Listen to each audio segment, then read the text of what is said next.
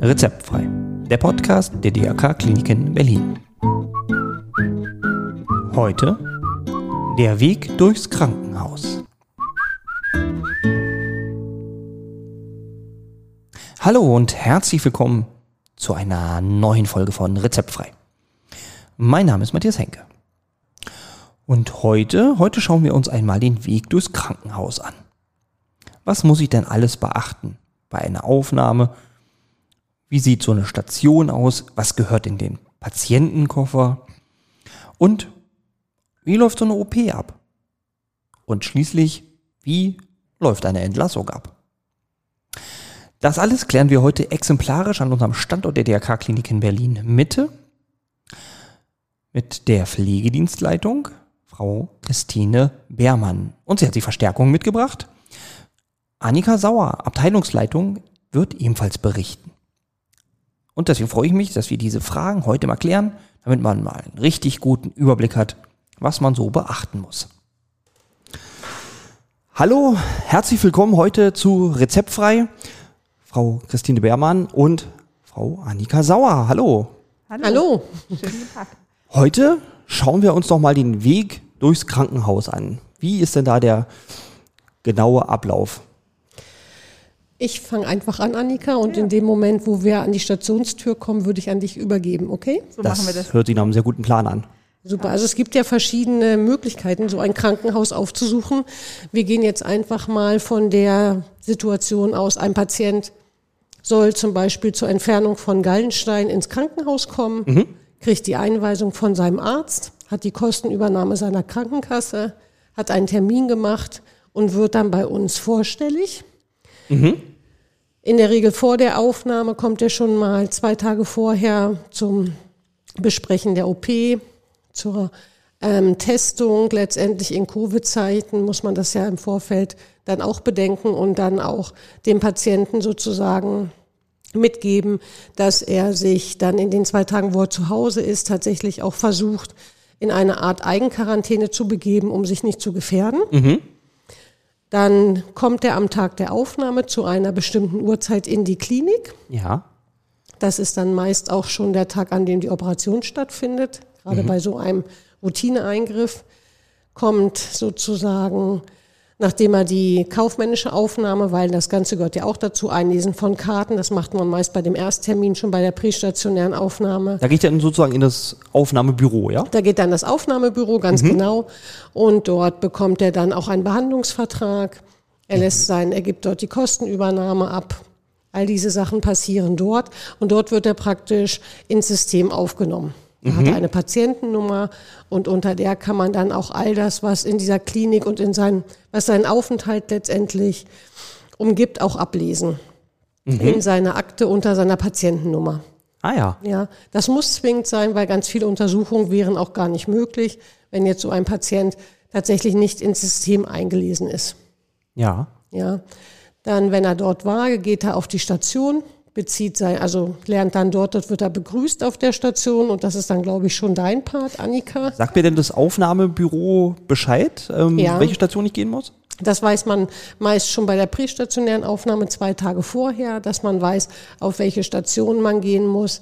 Wenn man zum Beispiel Hilfe braucht, weil es kann ja sein, man kommt ähm, zum, zur Gallensteinentfernung, aber hat ja trotzdem vielleicht was am Bein oder ist schon älter, dann guckt man auch, dass die Station gegebenenfalls einen äh, jungen Menschen, der ein freiwilliges soziales Jahr bei uns letztendlich gerade durchführt, runterschickt und den Patienten auch abholt. Ah, okay. Weil für Patienten, der vielleicht auch nicht so gut laufen kann oder der schon älter ist und sich auch räumlich schlecht orientieren kann, weil wir haben ja den Vorteil, wir wissen natürlich, wo alles ist, wir kennen Schleichwege. Ja, genau. Dann kommt so jemand in die Klinik, ist aufgeregt, hat auch Angst, auch wenn es ein Routineeingriff ist, bleibt es ja eine Operation. Ja, genau. Und wenn sich dann so jemand, der dann aufgeregt ist und auch vielleicht nicht so gut zu Fuß ist, zweimal verläuft, dann ist das für den tatsächlich schon ähm, keine so komfortable Situation mehr. Ja, ne, das macht Stress. Genau, und deswegen kann man dann auch sagen, Mensch, dann entsendet die Station jemanden, der dann diesen Patienten abholt und auch ihm vielleicht die Tasche abnimmt, wenn es dann nicht ein Rollenkoffer ist und so, und ihn auf die Station geleitet. Mhm. Genau. Okay. Genau. Zum Kofferinhalt komme ich dann danach noch. Jetzt Genau, das ist auch nochmal ganz wichtig da. Genau. Das, genau. Aber erstmal sind wir an der Station. Jetzt sind wir an der Station. Genau. So ist es. Genau. In der Regel bekommt der Patient dann bei uns ähm, sein Zimmer zugewiesen. Ähm, wir, er meldet sich bei uns im Dienstzimmer. Dort weiß dann auch schon die Stationsassistentin oder die zuständige Pflegekraft, dass der Patient kommt. Und man weiß dann auch schon, welches Zimmer ähm, für den Patienten geplant war. Das heißt, er wird dann in sein Zimmer gebracht, kann, hat dort erstmal Zeit und Ruhe, seine Sachen auszupacken. Man zeigt ihm, wo er seine Wertsachen verschließen kann, weil das ist ja auch ein ganz großer, wichtiger Faktor, seine eigenen Sachen gut zu schützen. Auch immer noch ein Tipp von mir, nie viele Dinge mitnehmen. Wir haben häufig ähm, ältere Mitbürger, die dann große Geldbeträge mit ins Krankenhaus bringen, auf gar keinen Fall. Nur das Ja. Notwendigste, auch die EC-Karte zu Hause lassen. Es reicht die Versichertenkarte vollkommen.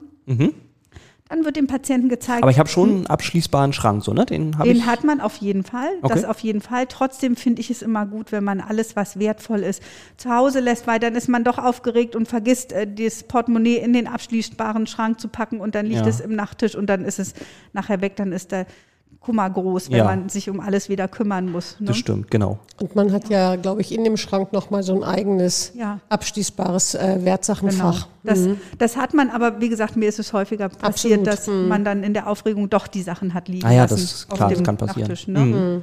Genau. Dann zeigt man dem Patienten auf der Station, wo alle Räumlichkeiten sich befinden. Das heißt, wo er Getränke bekommen kann, wo ähm, die Küche sich befindet, falls er dann mal ähm, außerhalb der Essensausgabenzeiten aus der Küche was benötigt. Ähm, das Dienstzimmer wird gezeigt. Man zeigt ihm die Klingelanlage. Wir haben bei uns hinten in der Pneumologie eigene Fernseher für jedes einzelne Bett, so dass man auch dort zeigt, wie bediene ich denn den Fernseher, wie kann ich ähm, abends Fernseh schauen und begleitet den Patienten erstmal so in den ersten Minuten auf der Station. Was haben wir denn so für Zimmer in den DRK-Kliniken? Also sind das so Achtbettzimmer oder Gott sei Dank nicht. Gott sei Dank, klein, genau. Ähm, die größte Bettenstärke ist mit ähm, vier Bettzimmern. äh, Also es gibt, äh, die, das größte Zimmer sind die vier Bettzimmer, aber das sind tatsächlich nur noch einzelne Zimmer auf den Stationen.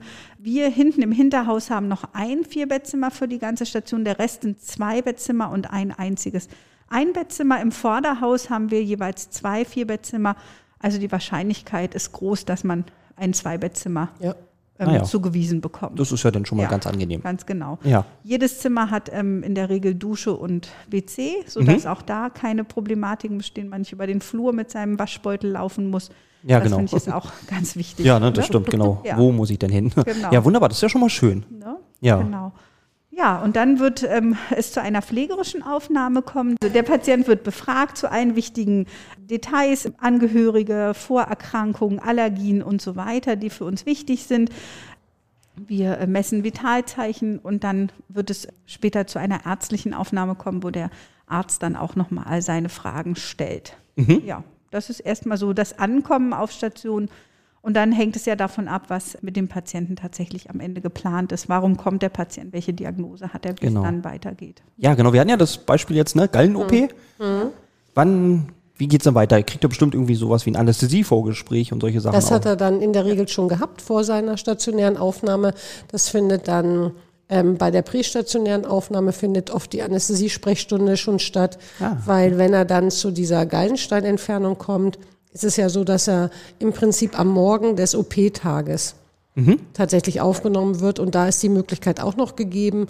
In der Regel versucht man das im Vorfeld zu machen, weil so ein Patient manchmal ja auch über Antworten nochmal nachdenken muss. Ja, oder auch Ja. was eine OP-Aufklärung angeht, worauf lasse ich mich ein, was möchte ich. Und so ein Patient muss auch die Chance haben, sozusagen innerhalb von 24 Stunden nochmal ein Veto einlegen zu können. Ja. Das ist aber jetzt als Beispiel bei so einer ähm, Gallenstein-Operation ist ein schlechtes Beispiel. Das ist dann eher was für größere Operationen, wo dann ähm, vielleicht sozusagen der Ausgang dieser OP so oder so sein kann. Ja. Wo dann ähm, das OP-Gebiet vielleicht nicht so klar feststeht oder die OP-Indikation. Ja. Ja, bei irgendeiner Krebserkrankung, wo man gar nicht weiß, trotz aller Voruntersuchungen, ähm, wie groß wird sich der Befund tatsächlich darstellen, wenn dann der Patient auf dem Operationstisch liegt. Und macht man zum Beispiel eine Schnellschnittoperation, wo man dann, während der Patient in Narkose ist, ähm, das entnommene Gewebe schon histologisch untersucht, ob das tatsächlich bösartig ist oder ob das eine gutartige Geschwulst ist, das kann ja auch sein. Mhm, ja. Und wenn es dann bösartig ist, dann würde man halt, dann bleibt der Patient tatsächlich in Narkose und würde dann weiter operiert werden, nachdem dann hier aus dem Westend zum Beispiel die histologische Rückmeldung erfolgt ist. Ah, okay. Gut, dann kommen wir also zu unserem Aufnahmetag zurück. Wir hatten jetzt ja schon kurz angesprochen, den Koffer. Der ist vielleicht gar nicht jetzt mal so schlecht, wenn wir nochmal den Patientenkoffer erwähnen. Ich packe meinen Koffer Genau. und was tue ich denn rein? Ich Ja. nehme auf jeden Fall mit ein paar Hausschuhe, Badeschlappen, sowas Abwaschbares am besten. Unbedingt, Ja. ganz genau. Okay, du darfst weitermachen. Was Genau. kommt noch? Rutschfest und feste Schuhe, Ja. also das ist ganz wichtig. Ja. Nachtzeug braucht der Ja. Patient, Waschzeug. Im Waschzeug reicht ähm, Duschgel, Shampoo, Zahnputzzeug, das reicht vollkommen aus. Ähm, In der Not haben wir sowas auch vor Ja. Ort, aber wie gesagt, bei so einer geplanten Aufnahme und das macht ja auch für den Patienten ein besseres Gefühl, wenn er sich mit seinen gewohnten Sachen Ja. dann umgibt. Ja. es Stimmt. gibt Seine eigene Zahnbürste. Genau. Ja. Männer nehmen oft einen Rasierapparat noch mit. Mhm. so ist es. Vielleicht, wer gern liest, einfach ein Buch, Ja. Handtücher. Manch einer ähm, braucht auch so ein kleines Nackenhörnchen oder nochmal so, so ein kleines Kissen, weil so Krankenhauskissen sind ja tatsächlich nicht ähm, landesweit dafür bekannt, dass sie besonders bequem sind. Sie sind halt besonders desinfektionsfähig, was eine gewisse Bequemlichkeit eigentlich schon ausschließt, weil ganz hart und ähm, letztendlich auch abwischbar müssen die sein, um, um diese ganzen Desinfektions- und Hygienerichtlinien auch zu bedienen. Und gerade Patienten, die auch wiederkommen, so wie in deiner Abteilung, die können, Annika, die können das natürlich auch gut einschätzen, zu sagen, ich nehme mir noch eine Nackenrolle mit oder ein Nackenhörnchen oder so ein kleineres Kissen. Das macht Sinn. Wichtig ist dann alle ja heute in, mit der, in, im Zeitalter von Smartphone und Tablets, dass die natürlich ihre Ladekabel dabei haben. Das Oh ja. führt sonst auch immer zu großen Panikattacken. Pro- genau, Problemsituation, wenn dann gerade kein Ladekabel ähm, dieser Firma, welches Gerät auch immer man da bevorzugt auf Station ist. Ja. Ganz wichtig sind Kopfhörer mit Kabelanschluss, Mhm. weil man die Fernseher tatsächlich nur mit Kabelanschluss hören kann. Sonst ist der Fernseher ohne Ton. Also, stumpfe. Kann man, genau, man kann sie zur Not auch unten bei uns ähm, kaufen in dem Automaten. Ja. Das sind dann natürlich die ganz, ganz einfachen, ähm, da ist nicht viel Qualität dahinter, deshalb empfehle ich immer, dass jeder sich auch Kopfhörer mitbringt mit Kabel. Wenn Ja. er welche hat, genau. Ja, Ja. Ansonsten kann man die erwerben. Genau. Was kosten die? 2,50 oder 3 Euro? Ich glaube, so teuer sind die gar nicht. Ich meine 1,50? 1,70. 1,70, Also. aber das ist ein machbarer Preis. Okay. auf jeden Absolut. Fall. Also, okay. Ne? Genau. Ganz wichtig finde ich auch ähm, tatsächlich ein Smartphone, weil ähm, viele ältere oder ein Telefon per se, ähm, viele ältere Patienten ja immer noch glauben, dass es in den Zimmern ein Telefon gibt. Das haben wir leider nicht mehr. Wir können zwar ein Telefon unten in der Aufnahme ausleihen für den Patienten, aber das ähm, braucht dann halt eben immer ein Pfand. Und Ja. deshalb ist es besser, wenn der Patient ein eigenes Telefon mitbringt, wo Ja. alle Nummern schon hinterlegt sind. Ja, das stimmt. Ne? Das ist, macht die Sache deutlich einfacher. Ja. dann. Gerade auch bei älteren Patienten, Ja, die genau. dann ähm, sozusagen auf ihr Handy oder Smartphone auch äh, sozusagen da drauf geübt sind und dann bei so einem Modellwechsel sich oft schwer tun, das dann auch zu handeln. Und Ja. genau die wichtigen Nummern sind in einem anderen Gerät. Was man vielleicht auch noch müssen, wissen sollte oder äh, bedenken sollte, wenn man außergewöhnliche Medikamente nimmt, dass man das am Anfang vielleicht auch mit in die Klinik bringt. Das sind so Medikamente, die vielleicht nicht in jedem äh, Medikamentenschrank der Klinik vorrätig sind, sodass dann nachdem das Arztgespräch stattgefunden hat und ähm, man festgelegt hat, soll die Einnahme weiter erfolgen, man dann einfach zum Beispiel einen Zeitraum von einem halben Tag oder auch einem Tag überbrücken kann, bis wir in der Lage sind, das Medikament tatsächlich über die eigene Krankenhausapotheke zu ordern. Genau. Das ist ganz wichtig. Wenn ich nicht ganz sicher bin, ob das Krankenhaus dieses Medikament vorrätig hat, kann ich da vielleicht mich erkundigen? Kann ich irgendwie anrufen? Man kann das in der prästationären Aufnahme natürlich versuchen schon zu klären, weil auch da gibt es ja dann ähm, den Kontakt und man kann die Medikamente dementsprechend schon ansprechen und, und äh, das im Vorfeld klären. Ansonsten ist man einfach gut beraten, sonst so ein Kärtchen äh, mitzunehmen, dann hat, ist man auf der sicheren Seite. Das wiegt nicht viel, das braucht nicht viel Raum. Und viele Patienten brauchen das für sich, weil natürlich auch Unsicherheiten entstehen, wenn ein Medikament, was man vielleicht über Jahre nimmt und mit dem man äh, gut gefahren ist, das verunsichert Patienten dann auch. Ganz oft die Erfahrung haben wir gemacht, wenn zum Beispiel ein Generika dafür benutzt wird, also ähm, ein Medikament, was äh, die gleichen äh, Inhaltsstoffe hat und aber jetzt einen anderen Namen trägt, das ist dann schon was, wo der Patient sich dann ähm, unsicherer fühlt, tatsächlich, wenn es nicht unter dem bekannten Namen und unter dem bekannten Aussehen zur Verfügung Ja, steht. stimmt, das verunsichert den gerne mal. Absolut, weil man Ja. dann auch sagt, okay, die Zusammensetzung, auch wenn alle sagen, ist identisch, da gibt es viele Patienten, die da sehr skeptisch sind. Ja, Ja, das okay. muss man wirklich sagen. Hm. Ja. Okay, dann habe ich jetzt meine Station kennengelernt und so weiter. Wie, wie komme ich jetzt weiter zu der OP? Also wie, wie gehen der Schritt dann noch weiter? Wenn ich dann in meinem Bett liege, ist es so, dass wir ähm, hausinterne Transporteure haben. Das sind Männer und Frauen, die die Patienten zu den Untersuchungen bringen und auch wieder zurückbringen. Das heißt, ich bin dann in meinem Bett, bin vorbereitet und liege im Nachthemd dort. Und dann kommt der Transporter, nimmt meine Papiere, die Akte und die Kurve und bringt mich dann in den OP, ähm, wo ich dann schon erwartet werde. Und da auch nochmal wichtig, dass, weil du sagst im Nachthemd und so, der Patient, der operiert wird, der geht im Krankenhaus eigenen Nachthemd. Also Ja. da behält man das eigene nicht an. Ah ja. Ja, das ist dann tatsächlich ähm, das, das, was vom Krankenhaus gestellt wird. Nachdem dann die OP-Vorbereitung, vielleicht steht eine Rasur an, je nachdem, das ist unterschiedlich, welche Operation ansteht. Und genau, dann wird man sozusagen in den OP gebracht, dort übernommen von einer Anästhesiepflegekraft und die dann nochmal gegencheckt die Dokumente. Es gibt ja halt verschiedenste Dokumente, um sicherzustellen, ist das der richtige Patient zur richtigen Operation, wenn es etwas ist, was paarig angelegt ist, wie manche Organe oder auch Extremitäten, ist die Seite markiert, sind die ganzen ähm, Aufklärungsbögen komplett. Das wird vorher nochmal gegengecheckt, bevor dann so ein Patient letztendlich eingeschleust wird, weil es hat ja auch eine Wichtigkeit zu gucken, Stimmt die OP-Indikation? Ist es ein großer Eingriff? Muss es Kreuzblut geben? Ist das tatsächlich erfolgt? Hat irgendeiner in der Kette das vielleicht ähm, aus den Augen verloren? Und das muss ja im Prinzip stehen, genauso wie die vielleicht Intensivaufnahme, wenn es ein Eingriff ist, wo im Nachgang noch ähm, eine Intensivpflichtigkeit einhergeht. Da muss natürlich auch da im Vorfeld klar sein, gibt es ein Intensivbett. Ja.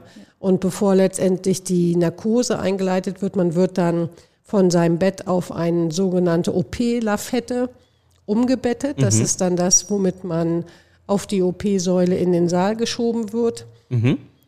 Aber vorher gibt's halt den Stopp in der Einleitung. In der Einleitung wird man dann von dem Narkosearzt oder der Narkoseärztin betreut und von dem dazugehörigen ausgebildeten Pflegepersonal für Anästhesie. Die bereiten dann alles vor, verkabeln den Patienten an einen Monitor mit einem Fingerclip, um Sättigung anzugucken. Dort bekommt der Patient dann seine Narkose. Im Vorfeld wird festgelegt, ist es ein kleiner Eingriff, reicht eine Maske, womit ein Patient beatmet wird oder muss er intubiert werden? All diese Sachen, je nach OP-Größe, brauchen die Vorbereitungen dann auch unterschiedliche zeitliche Dauer sozusagen. Und wenn der Patient schläft, erst dann kommt er letztendlich in den OP-Saal. Parallel dazu sind dann schon, ist der Operateur und der Assistent auf dem Weg. Im Saal selber ist die instrumentierende Schwester bereits vor Ort, hat die Tische, die standardisiert sind für die unterschiedlichsten Indikationen und Eingriffe. Das ist vorbereitet, Patient wird reingeschoben, wird dann mit einem Hautdesinfektionsmittel, wird der OP-Bereich desinfiziert und danach sozusagen der Patient abgedeckt mit sterilen Tüchern. Und über das OP-Gebiet kommt eine Folie. Ähm, und dann letztendlich kommen die, der Operateur und der Assistent in den Saal, um dann letztendlich nach Rücksprache mit der Anästhesie, ob der Patient in einer sicheren Narkose ist, dann auch den Eingriff zu starten. Okay, genau. Dann wird ja die OP Dann, durchgeführt. Genau. Danach Genau. wacht der Patient wieder auf. Das ist gut. Unbedingt, wenn alles nach Plan läuft, dann Okay. sind die Gallensteine draußen. Sehr der schön. Patient wird wieder wach. Und da wir um so ein bisschen ähm, bei dem ehemals ausgerufenen, bei dieser Gallensteinentfernung, die ja heute auch minimalinvasiv, das heißt mit ähm, laparoskopisch gemacht wird, also man macht keinen großen Schnitt mehr, sondern man würde letztendlich mit drei kleinen Schnitten dann ähm, die Gallensteine entfernen. Die Patient, der Patient bekommt die auch im Nachgang, muss man sagen. Also der, Ah, okay. es gibt ganz steinreiche, es gibt welche, die haben nur einen großen, es gibt welche, die haben ganz viele kleine oder so ein Grieß und Granulat. Wenn der Patient dann wieder wach ist, dann geht er noch in den Aufwachraum, wird dort in der Regel zwei Stunden postoperativ, das heißt also nach der Operation überwacht. Dann Ja. gibt es auch ein Schema, wonach man die ähm, Sedierungstiefe dann sozusagen bemisst. Und wenn alles nach Plan läuft, dann gibt der Anästhesist oder die Anästhesistin nach zwei Stunden dem Patienten frei, dass er aus dem Aufwachraum verlegt werden darf auf die Station, ähm, in der er am Morgen eingeschickt ist. Mhm. Da kommt dann auch wieder der Krankentransport sozusagen Genau. und Ja. schiebt mich dann wieder nach oben. Ganz, Ganz genau. genau. Ah, okay. Ganz genau so passiert es. Und dann gibt es ja Überwachungsschemata, wie oft müssen Vitalzeichen gemessen werden, wie lange muss ein Patient nüchtern sein, wann darf er was essen, muss er eine Infusion bekommen oder ist es so, dass man einfach nach zwei Stunden dann auch tatsächlich dem Patienten ähm, Wasser anbieten darf oder Tee. Das ist dann abhängig von letztendlich dem Eingriff und auch der Sedierungstiefe. Genau, aber da weiß dann das Pflegepersonal Bescheid, die machen dann das alles. Genau, es gibt da so einen schriftlichen Bogen, wo das dann festgehalten ist, wie der Patient in der ersten Zeit postoperativ auf Station zu überwachen ist. Okay. Jetzt ist ja nicht ganz unwichtig, wenn ich dann mit allem fertig bin, wie kann ich dann das Krankenhaus wieder verlassen? Da gibt's auch unterschiedliche Wege. Also das eine ist, wenn es, wie gesagt, jetzt ein Patient ist, wie die, die wir hier einfach so sitzen, also wie wir, wo man sagt, okay, wenn alles gut gelaufen ist, dann kann ich halt am zweiten postoperativen Tag, entweder holt mich jemand ab aus der Familie oder aus dem Freundeskreis, weil ich das so verabredet habe.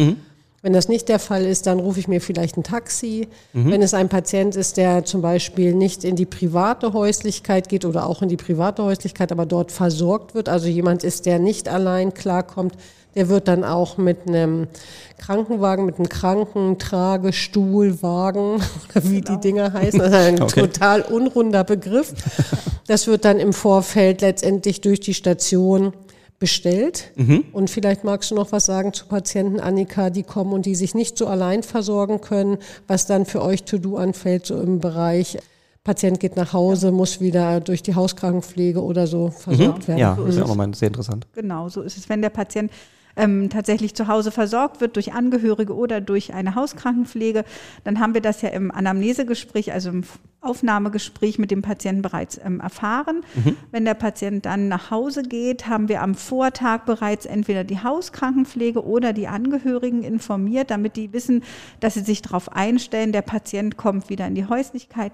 Wir müssen mit dem Patienten besprechen, ob er einen Haustürschlüssel hat, wenn er zum Beispiel alleinstehend ist, oder ob Ehefrau oder Ehemann zu Hause sind und den Patienten in Empfang nehmen können oder andere Angehörige. All die Dinge müssen ja im Vorfeld geklärt sein. Manchmal verabreden wir uns auch mit der Hauskrankenpflege, dass die den Patienten reinlässt. Dann müssen wir natürlich ähm, besprechen, ob neue Medikamente angesetzt wurden und ob der Patient Medikamente generell in ausreichender Menge zu Hause hat. Das heißt, wir versorgen den Patienten für drei Tage mit neu angesetzten Medikamenten oder mit Medikamenten, wo ein Mangel besteht, weil der Patient ja nicht in der Lage ist, sofort zum Hausarzt zu gehen und Ja. sich dort äh, seine Medikamente zu besorgen. Dann muss ich am besten schon am Vortag den Krankenwagen für den Patienten organisieren damit der Patient dann zum richtigen Zeitpunkt nach Hause gebracht wird. Auch müssen wir sicherstellen, dass der Patient mit allen Hilfsmitteln versorgt ist. Also zum Beispiel, wenn der Patient neu Sauerstoff ähm, braucht, müssen wir mit den Ärzten klären, ist der Sauerstoff für zu Hause organisiert oder wenn andere Hilfsmittel wie Gehhilfen oder ähm, Verbandsmaterial benötigt werden, müssen wir sicherstellen, dass der Patient alles hat und mit einem gut geschnürten Care-Paket nach Hause entlassen Ja. wird. ja, stimmt, das ist ja auch Ja, wichtig, genau. Ne? Dann bekommt der Patient am Entlasttag von dem ähm, Arzt seinen Arztbrief in die Hand gedrückt. Wenn der Patient in eine Pflegeeinrichtung geht, bekommt er von uns noch einen Pflegeüberleitbogen mit. Darauf steht, wie der Patient zu versorgen ist, welche ähm, Schwierigkeiten es äh, gibt, welche Verbandsgeschichten ähm, eventuell laufen müssen, also welche Wunden hat der Patient, wie Mhm. müssen die versorgt werden. All diese Dinge stehen im Pflegeüberleitbogen, den wir dem Patienten dann mitgeben. Und am Tag der Entlassung ähm, ist unsere Zielzeit immer so ungefähr 10 Uhr, dass wir sagen, zu 10 Uhr wird der Patient abgeholt und nach Hause gebracht, damit er dann gut ankommt Mhm. zu Hause. Muss ich denn noch irgendwas unterschreiben, wenn ich gehe? Oder kriege ich noch irgendwelche Arztberichte oder sowas? Genau, den Arztbrief, den gibt Ihnen morgens der Arzt. Mhm. Ähm, unterschreiben müssen Sie nicht. Sie bekommen dann von unserer Abrechnungsstelle nochmal eine ähm, Rechnung über diese Zuzahlungspflicht, die wir ja alle haben, wo man ja 10 Euro pro Tag pro Krankenhausnacht als Krankenversicherter dazu zahlen muss. Das wird Ihnen nach Hause geschickt. Das Mhm. Können Sie dann überweisen im Nachgang. Und ähm, sonst müssen Sie nichts unterschreiben. Ähm, ja.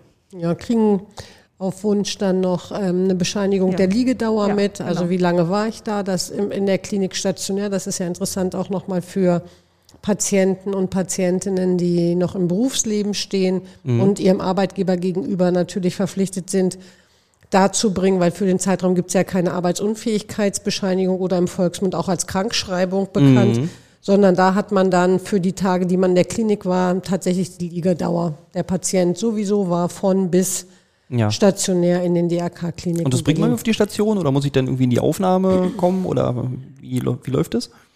Genau, also man kann es sich in der Aufnahme abholen. Mhm. Das ist für den einen oder anderen dann auch ein wenig schwierig. Es ist oft so, wir sind auch gerade am Prozess dran, weil das ist tatsächlich was, was wir auch in unserer letzten Abteilungsleitungsbesprechung hatten. Ah, okay, was ganz aktuelles. Ganz genau, weil wir halt gucken, okay, wie kann der Weg und der Prozess sein, so dass es am Ende beim Patienten auch gut ankommt. Weil, wie gesagt, jemand, der fit ist, für den ist es kein Problem, Ja. kurz nochmal in die Aufnahme zu gehen. Kann natürlich daran scheitern, dass davor ganz viele Leute sitzen, die auf die Aufnahme warten. Und man dann nicht so ohne weiteres tatsächlich dazwischen huschen kann und das dann wieder zu, zu größeren Wartezeiten kommt. Ja. Ähm, ein Weg könnte halt sein, dass die Station es dann ausdruckt, sozusagen, und dann dem Patienten tatsächlich aushändigt.